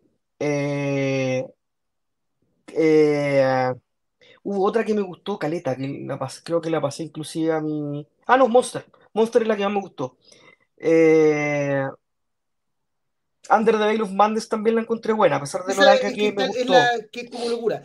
Ojo, que la razón. es que, ¿sabéis qué? Eh, ¿Sabéis qué? Cuando la banda se pone entretenida, se pone así media trick or treat, así como de ese estilo, cuando, cuando juega con esa locura, cuando juega con esa con ese hueveo, como que me, como que me, como que me enganchó más. Cuando, cuando es demasiado Dragon Force, toquemos rápido y hagamos riff y, cantemos alto, la wea me, me, me acható. Y es raro porque yo le vi, le vi reviews, que lo bueno, fue, eh, le vi varios reviews a lo Karim Saba, varios reviews, onda, esta es la mejor weá que ha salido en el Power Metal en los últimos 20 años, así. Yo no creo eso. Así. No, pero te digo, yo estoy exagerando, pero digo, esto es, bueno, le, le vi 10 de 10 en, algún, en, algunos lados. Sí, lo que pasa es que una banda de, bueno, y más encima de explicar el disco, porque el disco es conceptual es una huevada muy loca. Trata básicamente que, la, que los héroes y los malos del, parece del disco anterior encuentran una hueá llamada Los Pechos, un libro llamado como Las Páginas de Oro, que tiene composiciones musicales rarísimas y esa hueá los vuelve locos y componen esto. Así como el agua. Y de hecho, Under the Veil of Madness, que es el tema más largo, es realmente eh, parte, una locura.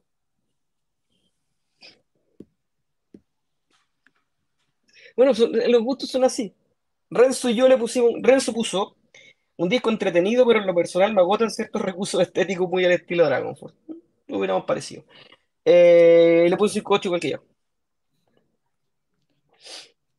¿Tú le pusiste un 6.5? Yo le puse 6.5. Porque soy un hombre feliz. Y estoy en un momento de felicidad. Y a mí, Lumenia y Sayonara me hacen feliz. Y ser mi free me hace más feliz. Me aburre la wea. No. Ascension pierde con la escucha, le puedo bajar la nota. Bueno, yo le, yo le, he subido muchas notas entre, entre, entre el, el mientras lo voy, mientras lo voy hablando acá y las cervezas, subo nota. Pero como hoy día estoy tomando té, no he subido nota. Las guitarras suenan a MIDI, es que es una forma de, sonar. igual que Dragon Force. Igual que Dragon Force. Pero ojo que, que muchas veces a propósito, eh, en el fondo, eh, muchas de estas bandas son influenciadas por videojuegos y quieren sonar como videojuegos. Tampoco ta- no es que esté bien ni mal, es una forma de querer sonar. Sí. Son- es un recurso válido, así como todo. Todos son recursos Oh, se fue Karim. No sé qué voy a hacer solo aquí. Aparte que no he tomado, me dijeron que era más aburrido que, que el que no tomaba en Friends. Ahí volvió. ahí volvió. una, un, un error de sistema. Ah, ya. Y será mucho, sí, yo creo que es mucho. Sí, yo mucho. cagando un 10 de 10. Lo que pasa es que esta weá es rara porque, mira, sinceridad, es súper raro lo que está pasando con el Power Metal actualmente. Eh, Fellowship, que a mí me encanta, eh, tampoco merecía un 10 de 10 y lo vi mucho, así como el mejor disco del año. Eh, creo que eh, A Her- a Hernán le encantó, ¿cierto? le encantó en un principio y después lo dio. A mí no me gustó. Yo Pero tengo en el problemas, yo insisto, yo tengo problemas con La el... felicidad. No, estáis locos, sea, yo- a mí me gusta mucho el Happy, pero, Pero el Happy pero también con eso, no, me, con las guitarras cuando no tienen peso, ¿cachai? Fellowship de Svensson al lado de Sancho. Eh, no, cuando las guitarras no carecen de peso. Y eso es lo que me pasa con Ascension, ¿cachai? Cuando está todo demasiado en mayores. Pero, de nuevo, es, es- la pregunta es, eh, son recursos. Al final, esto Por es ejemplo, posibilidad. por ejemplo, por ejemplo, el, me pasa con el, el War of Dragons. El, el War of Dragons de, de, de, Bloodbound. de Bloodbound me encanta de principio a casi fin. Porque el último tema, que es Dragons Are Forever, lo encuentro tan dema- Pero demasiado el happy. nombre te lo dice, el nombre te dice que se viene una, es una muy, es canción muy, es feliz. muy Twilight, es muy Twilight Force la. Es- eh, y a mí eso que- como que me cago. Pero en el fondo eh, tiene que ver con, con momentos. Yo creo que, eh, que probablemente tiene que ver con momentos sociales. Esto es una weá volada mía. Eh, en un momento de, de, de súper oscuridad del, del mundo, eh, bandas que son tan positivas y tan felices tan alegres eh, vienen a pegar fuerte, sobre todo en, en, en Europa. O sea, y a la vez tener, tener la distancia, en la distancia al otro lado de las bandas muy ultra, ultra eh, densas. Yo creo que son circuitos, o sea, en el fondo, probablemente lo- si Rhapsody saliera ahora y, se, y hubiera lanzado su primer disco ahora, sería la más, eh, sería el mejor disco del, del, del universo, así como lo fue en su momento. Pero todo depende del momento en que sale ser. un disco. del contexto. ¿ya? Y dice que mira, vamos, cada vez que sale un disco de Power Metal muy feliz, me gana 10 de 10 en casi todas las weas, es rarísimo. Mm. Hace 5 años, hace 10 años no. puede ser. Sí, hace años no. Eh, el de ¿Qué es Emerald? Force, eh, Bob Esponja me dijo que encontró demasiado happy el disco. El de Emerald Force, ¿por No me qué suena. suena, weón? Me suena que sí. pueden, pero no, no lo escuchamos. ¿Sacó un disco este año? No sé. Sí, Es que mira, Emerald. Force es aún más, más positivo que todo. La fuerza esmeralda, porque eh, Twilight Force es la- ya el rayo, pero la fuerza esmeralda es todo. Es como agarramos Emerald Sword de Dragon, de Rhapsody, el Force de No, cualquier la, banda. la, la portada es horrorosa. El, no estoy, la, estoy viendo la portada, es muy fea. Eh, el logo es muy feo. ¿Y de dónde son? Emerald Force. Son polacos. De Polonia. Son polacos de Oye, Polonia. el logo horrible. Loco, no tienen, no, no, no aparece ningún line-up, no aparece ningún miembro del- de la banda. Nadie quiere ser parte de la banda. Mira, de de- el, el destino Strike to Hilden, héroes, héroes del reino. Por último, del reino Esmeralda, algo. Por ejemplo, reino. por ejemplo, te voy a poner un ejemplo de una banda que tiene coros happy, que tiene coros felices, que tiene coros súper puño en alto y que no cae en estos facilismos de, de- de bandas como Ascension, es Iron Savior. ¿Cachai? Guitarras pesadas, guitarras fuertes, pero con coro El tío pelado lo creó pos- todo. súper positivo, súper para arriba, súper, ¿cachai? Súper Es que el tío, el tío pelado lo creó todo. ¿Cachai? Rápido, los, temas los temas rápidos de Iron Savior, los temas happy de Iron Savior son todos pulentísimos. ¿Cachai? Y, y eso es eso Twilight nos da el peso de la guitarra. Cuando llegó el tío Alessandro Alessandro. Sí. Sí, antes no. Es Ya. proyecto solitario. Sí, me imagino. ¿De Menos quién? mal. ¿De quién? De nuevo, Pedro, gracias. No, que estoy buscando, estoy re- resubiendo la presentación. Ya. ¿Seguimos? ¿Seguimos? Ya. Vamos Tío con Pelado es todo un crack y su madre es la madre del Power. la abuela, la- la- nuestra abuela. Ya. Vamos con Ad Infinitum, Chapter 3, Downfall, el tercer disco de la banda donde canta la gran Melissa Boni, que es lo único Que es grande muy de esta boni. banda. Y que es lo único grande de esta banda. Mm, yo estoy absolutamente en desacuerdo con usted. Aquí vamos para otro lado, pero aquí Renzo está de acuerdo conmigo. Sí. Sí, estoy en desacuerdo con usted. A mí me gustó este disco, bueno. Eh, Sabemos que ese ahí te va a gustar. sí. Yo lo escuché y sabía este Sí, a mí me gusta, a, mí me gusta este rock slash heavy slash pop slash symphonic slash alternativo cantados por minas que cantan bonito. Me gustan. Es como, es como un Evanescence un poquito más pesado. Me de hecho, me- a mí me, me pareció muchas veces, en muchas partes del disco, estar escuchando Evanescence. Eh, pero me funcionó, fíjate tú. Eh, el primer tema, los, creo que los cuatro primeros temas son muy buenos, muy buenos. Lo que me pasa con este disco y que me lo tira un poquito para abajo es que siento que las inclusiones de la Melissa, eh, de la Melissa, de la Melissa gutural son terrible forzadas. Ella canta tan bonito, limpio, que, y- que el disco para mí, a mí, me pide su voz limpia todo el rato.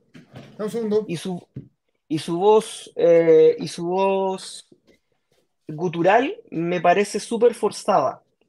De hecho, los mejores, los mejores, eh, los mejores temas son los que precisamente ella canta limpio todo el rato, como Seth, eh, From the Ashes, eh, que son, ella, can- es que los guturales sí le vienen, o sea, en, en, en Workings sus guturales son espectaculares, ni hablar lo que hizo Camelot cuando vino. Eh, ella canta gutural espectacular, ella tiene una voz súper versátil, pero en la composición de los temas, a mí los guturales no me, no me, lograron. Eso me pasó. Y efectivamente, y en esto se las doy, de la mitad para adelante el disco se hace un poco largo. Se hace un poco latoso. Como que, como que parte muy bien y, y, y después como que le pasa lo mismo que el de la Steel Line. Eh, eh, eh, Es muy parejito. Pero me gustó más que el de la Steel Line. A mí que. Renzo lo mató. Veamos a Renzo que es el, que es el- el- el Dale, contención. Es una soberana lata. Es plano, no despega nunca y desaprovecha la tremenda vocal que tiene. Es tan fome como de Steve Black como, como me mete el dedo en el poto. Un 5. Yo creo que estoy de acuerdo con Renzo. prácticamente. De hecho, cuando lo comenté eh, no, eh, eh, por interno, eh, me pasó lo mismo que, que dice Renzo. Creo que, que el problema es que lo, lo mejor del disco es Melissa Boni y aún así siente todo el rato que no se está aprovechando ni sus mejor, ninguno de sus mejores momentos, ni los culturales le entran, quedan bien, ni, ni- no solo por cómo suenan, sino que están muy desaprovechados los momentos que se usan, eh, ni las partes eh, más eh, líricas que tiene tampoco sacan a relucir la tremenda cantante que es. Es un disco demasiado más, en, un, en un estilo que a mí personalmente no, no me convence para nada, que este estilo como medio moderno, medio Evanescence. Eh, no termina no me convence el estilo y menos me convence este disco dentro del estilo. Y menos me convence la portada, como hablar, esta portada así como la encuentro fome, así como ya una foto y chao. Eh, ¿a ¿Cuáles son las bandas en cine que tener un gran un gran vocalista y el resto de la banda no está a la altura? Amarante, Por que ejemplo, tiene una cantante y dos buenos que son, dos otros cantantes que sobran absolutamente en la banda. que están de relleno, están gritando podría- al lado y se, hace- que se- que se se- que podría- mortales y sacándose fotos. Sí, que se podría sostener absolutamente solo con Ellis Reed. O sea, absolutamente, tanto en presencia como en voz. Ellis Reed es una cantante infernal, es extraordinaria. Aparte que debe ser una de las cantantes más bonitas del, las guapas de, de la escena. Y, y de mayor y de mejor presencia en la escena. Serenity, Sí, de, Fer, de Ferrin, de Ferrin. y aparte Serenity y Trick or Treat. Pero Trick or Treat cuenta con un detalle. Es la banda, eh, eh, son los amigos de la infancia, de la banda, o sea, Ah, yo lo porque- entretenido. No, por eso, Alessio Conte es que es demasiado superior. O sea, el weón, de hecho, en Trick or Treat se limita a sus posibilidades vocales. Pero es, la banda con amigos, es como, weón, es mi, la banda del colegio y que la weá aprendió mucho. Hay, una, hay un que se llama Evil Meets Candy 2. Ese, ese, ese disco es maravilloso. El primero. El, Es maravilloso. El Rabbit Hills 2 es- se parece ser el mejor, de hecho. A mí me gusta, el último me encanta. Creepy Symphonies. Ah, eso lo, lo- Sí. eso lo hablamos el año pasado. Bueno, Sí, no, sí. Ya. sí, a mí me gusta. Eh, bueno, y eso con Dan Infinitum, creo que una banda que se desaprovecha monumentalmente a una tremenda cantante. Y por eso yo le puse, creo que un 5. No, no me produjo Sí. nada. No, eso. Pucha, es que es buena No- artista Melissa. La amo y pucha que está buena. Lo mejor del disco es Melissa. Bueno, ahí lo que contestamos. Melissa Dios hermosa en Camelot, pero aquí entretenida. Los culturales no le Para vienen, estar haciendo el aseo. Para estar haciendo el aseo. No, Ya que los culturales están mal hechos. No es que los culturales no vengan, porque los culturales en working son espectaculares. Creo que el Y problema está que, también. están- que no lo usan bien. Yo, Ya. como lo dije, yo creo que no le vienen a los temas. No lo necesita. Están como agregados, así como ya, ahora, ahora grita, ya, ahora ruge, ya, este es el momento, ¿no? Claro, pues, como lo sabía hacer y lo hacía pulento, hazlo. Eso, eso, eso es lo que me pasa a mí con, con lo cultural. Promedio, sin el, sin el bello, Es como un 5-3. Yo le puse un 6-2. hay que Cinco, ver qué dice Nan. Yo creo que este es uno dijo que va a pasar a la historia de los que no llegarán ni por si acaso a la lista de fin de año. Pero, había, este, pero de los que había que revisar. Sí, era obligatorio. de- Así como Sí. el que no es obligatorio llegamos por casualidad, porque Nana aparece todos los días. Cuando decimos, hablamos disco, ya este sí me suena la banda, este cantante lo conocemos, todo. Y de aparece Nan y nos dice: Mira esta banda que viene de un país desconocido, que, está conformada por 28 músicos y que la conocen 38 personas.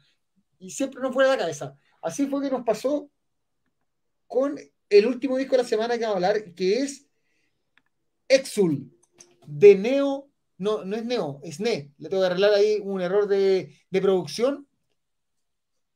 Es Ne Obliviscaris. Y lo voy a sacar rápidamente para arreglar el error de producción. A ese nivel. Mientras Jaime comenta el disco. Es una joya. Es un viaje, es... Son 50 minutos de una weá fantástica. Es... Cada, cada momento que tú lo escucháis, eh, cada vez que le ponís play, vais encontrando más cosas, le vais encontrando más detalle. Para los que no cachan de qué se trata, esto es una banda australiana. Eh, Mira, amigo mío, ¿cómo está? Lo quiero mucho. Don Pablo Nosiglia, compañero mío de la universidad. Amigo, precisión. Eh, yo no los cachaba, los caché única, únicamente por este disco. Vamos a escuchar el Urn y el. Citadel. Un segundo, acá Omar entendió todo mal. Omer, no te tengo que escribir yo por el premio. Tú tienes lo que he dicho mil veces y lo puse en, lo puse en el Facebook todo. Ustedes tienen que escribirnos a nosotros para mandarnos sus datos. Nosotros eh, eh, encontrarlo a ustedes en el sistema es repeludo. Porque el, Sí. eh, eh, la... Tendríamos que escuchar el programa de nuevo. No, y porque el sistema de, de búsqueda de personas en el Facebook es malísimo, porque depende de tus conocidos, todo. Entonces, por ejemplo, buscarte a ti, generalmente no te, me, va a, me va a presentar 200 personas antes que tú. Entonces, Homer y todos los ganadores de premios, porfa, mándenos ustedes un mensaje con nombre, Ruth, y nosotros hacemos llegar los premios. Tranquilo. Ahora sí,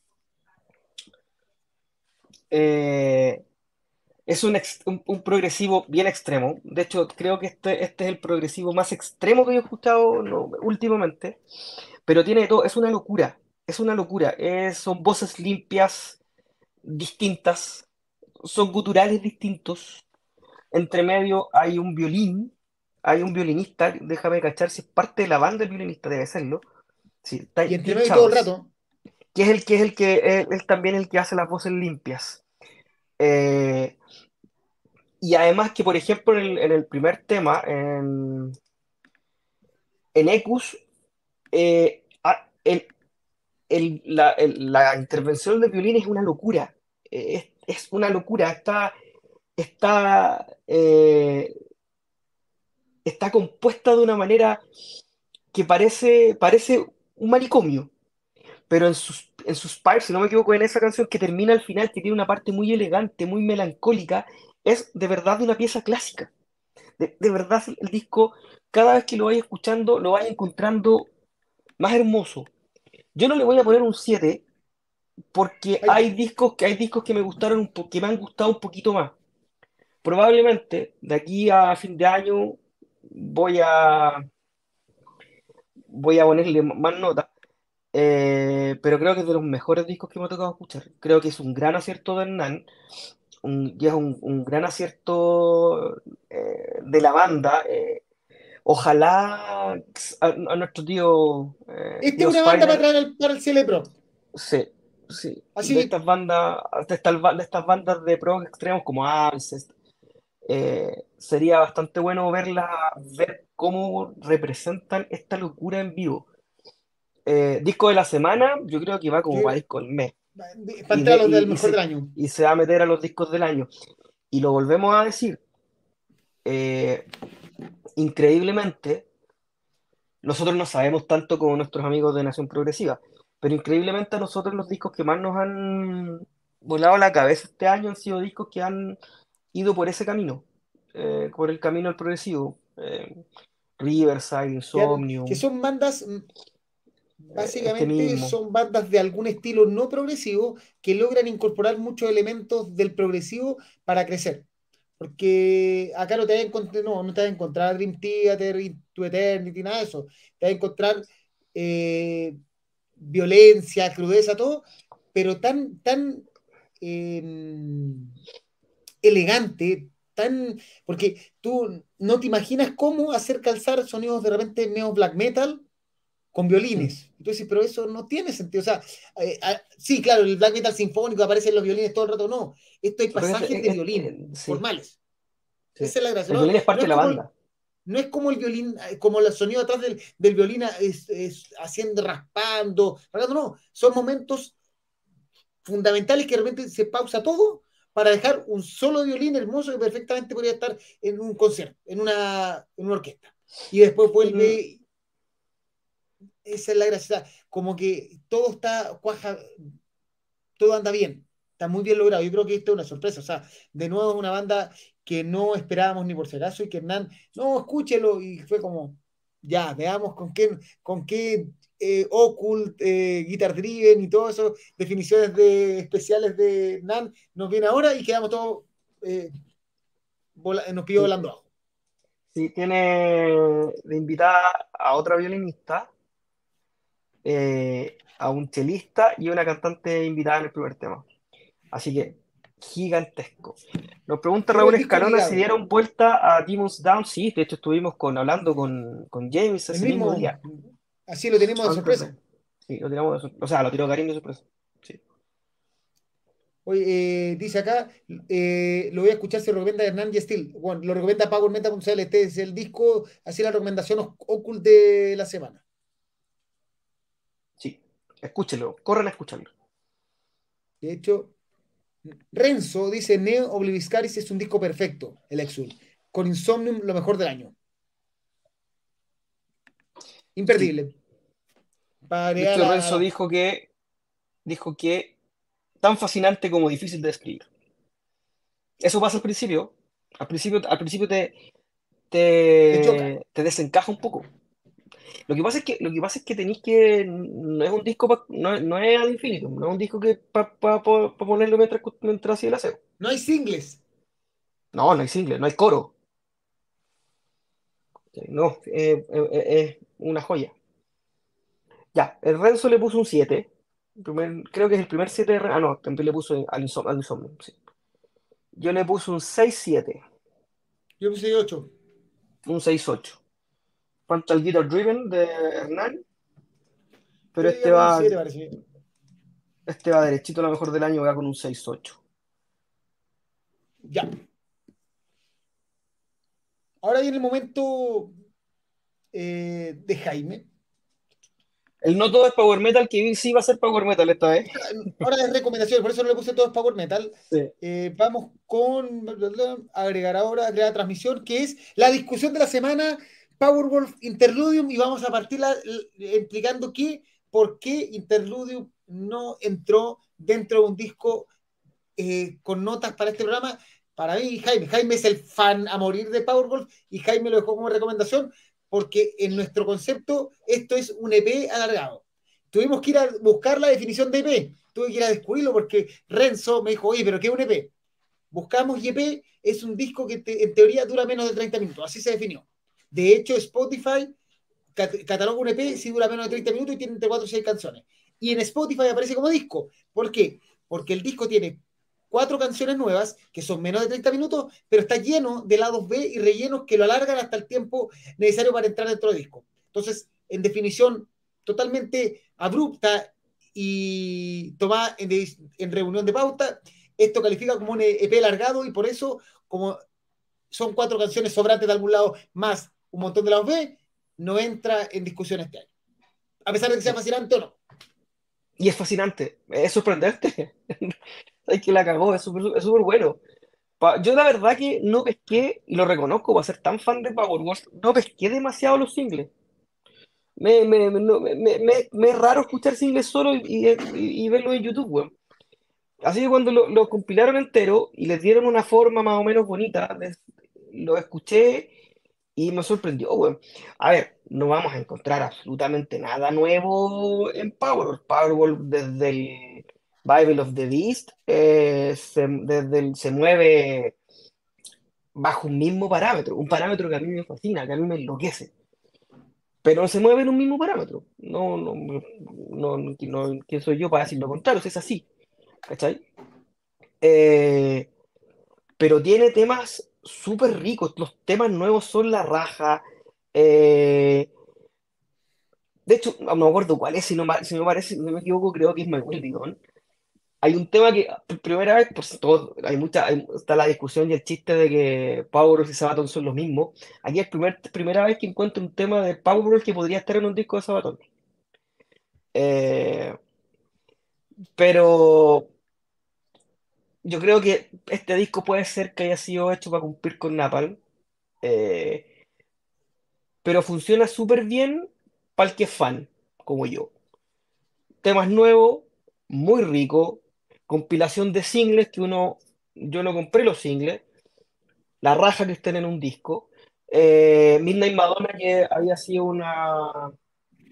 Había sido eh, un bonus track del Sacramento of Sin, eh, Vito Kivadan, que es la versión francesa de Vito Kivadan, eh, un par de P, un par de canciones, las últimas, las 7 y 8, que, que es Living Stronger than the Sacrament y Living the Nightmare, que fueron partes de, de otro EP. ¿Cachai? Entonces, para los que no, no, hemos, tenido, no hemos tenido la posibilidad de, de. Sí, Wolfborn, eso.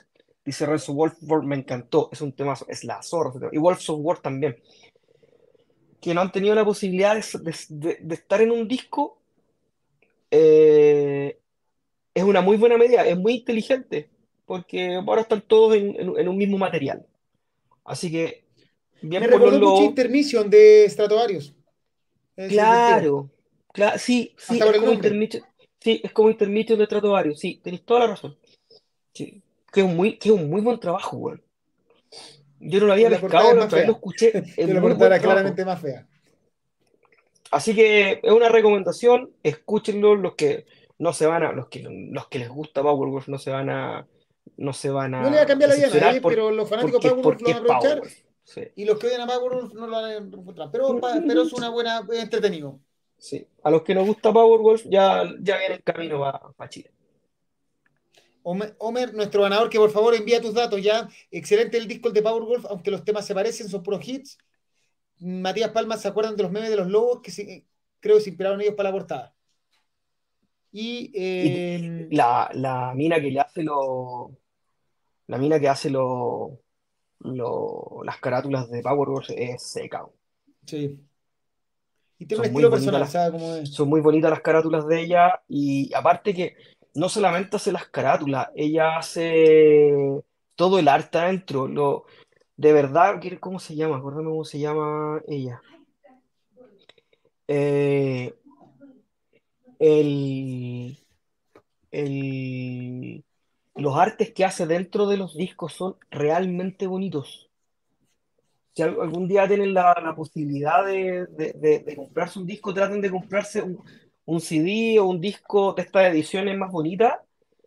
Eh, las ilustraciones, la, la, ilustradora, no me acuerdo cómo se llama, voy a buscar. Mira, acá, hablando de Sofía, ilustración. Sofía Giencoa, Mira, hablando de ilustración, Sebastián Maldonado dice que la portada de Neo Liscari que se nos pasó, él hace el vocalista, mira. Ya. Eso con Powerwolf y el Sofía interludio. Y vamos, vamos a empezar a cerrar el programa con las últimas cosas que nos quedan pendientes. Eh, primero, una sorpresa. Esto me lo mandó Catalepsi. Esto es exclusiva porque este video todavía no lo, no lo, no lo ha visto nadie, ni, siquiera lo, ni siquiera lo hemos visto nosotros. Que es un video del mismísimo Ralph Chippers, que está en el disco de Catalepsi. Esto es en exclusiva para Power Metal.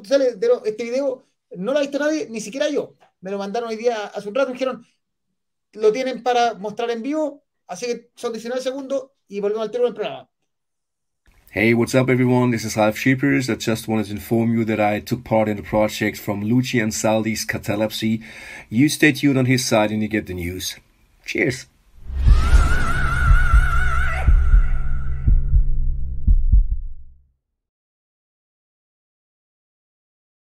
Así que ya saben, en exclusiva para Pausa.cl, este video que todavía no ha sido lanzado en ningún lado, Ralph Chippers está cantando en el nuevo disco Catalepsy, se suma a los cantantes ya anunciados previamente. Oye, eso se viene, se viene muy, muy, muy, muy, muy poderoso. Así que gracias a la gente de Catalepsy por mandarnos en exclusiva el video. Ahí mañana, cuando nos dé permiso, lo subimos ahí a, ahí a toda la página, todo para que lo compartan.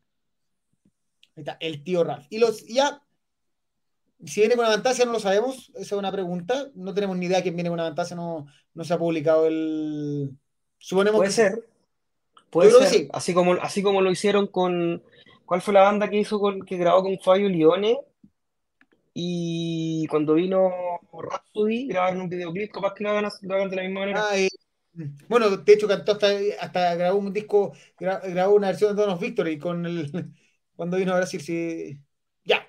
Vamos con la última noticia y para ir cerrando el programa, eh, lo que nos va quedando. Primero, recuerden que se viene la otra semana, por fin llega The Metal Fest en dos tandas. Primero, el día 21 de abril, el Teatro Cariola va a estar la previa Metal Fest con Udo Schneider, Tim Ripper Owens y apoyados por los grandes de Cuervo. Esto, las entradas están en Passline. Y además, eh, de Metal Fest, cuyas entradas se están ya agotando, solo, se supone que solo queda platea alta, si bien parece que le dieron unas canchas, conversamos al principio del programa. Eh, ojo que el 23 en el Movistar Arena, entras a través del sistema punto ticket. Recuerden que este, esto trae a Creator, eh, Stratovarius, Benediction, Asset, Napalm Death, eh, Testament, Testament ¿Quién? No, Fintroll. Filtro, el filtro se suma ahora. Más una cachada de bandas chilenas también eh, en una jornada metalera que llevamos años esperando que volviera. Además de eso, Candlemas, 24 de abril, ahora mismo. Ahora mismo, en la próxima semana, también otro que se me ha olvidado. Por eso es que se viene todo con toda esta otra dos, tres semanas. Candlemas, recuerde que tenemos ganador de Candlemas que gracias a la gente de Atenea todavía hay entradas disponibles. También se viene Reckless Love el 9 de mayo para la gente que le gusta más el glam metal y este metal con sintetizadores más que está bastante moda, está creciendo porque hay un cambio en, el sonido. El 9 de mayo en RBX, cortesía de Atenea. Y obviamente Whiplash y Perpetual Warfare, Warfare el 19, 18 de mayo en eh, ¿dónde esto? En Teatro Cariola. Cortesía de Expansion. Y creo que son qué, todos... Qué ochentero, qué ochentero el, el flyer. Totalmente trash. Sí, qué trash. Así que eso. Eh, ¿Algo más que decir, mi, querido hermano de la Fue muy buen programa. Muchas gracias a toda la gente. Se sumó muerta gente a hablar del Seven Son. Se quedaron mucha gente a hablar de los discos, y que se agradece a todos los de siempre. a todos los amigos nuestros de siempre. Así que eso, se les quiere mucho y nos vemos la próxima semana. No sabemos con quién. Y antes Algo, de cerrar, algo- algo se- algo se nos va a ocurrir. algo se nos va a ocurrir, pero, primero, pero nuevamente quiero agradecer a la gente que nos está apoyando, a los ocho Patreon actualmente, Ra- Sebastián San Martín, Ramsey Rabí, Cristian Linderman, Juan Rodríguez, Escot Herrera, Marcos Sepúlveda, Jaime González y Byron Simino. También quiero agra- agradecer obviamente a mis compañeros don Hernán eh, el Bello de Leicester y a don Renzo eh, don Renzo el no tan bello de Santiago, que nos están apoyando El weón, como lo mato. que, que nos apoyan siempre desde detrás de cámara. Uno- uno- somos todos feos, menos Hernán, esa es la verdad. Y, y bueno, gracias a todos ustedes eh, y a los, porfa, porfa, los ganadores, Omar, eh, Matías y todos los demás, manden sus datos. Si, si no quieren perder los premios, manden sus datos. Eso no. ¿Algo más? Muchachos, nos vemos Que estén muy la bien. próxima semana. Pasamos al video final. ¿Cuándo ahora- junta? Dice Byron?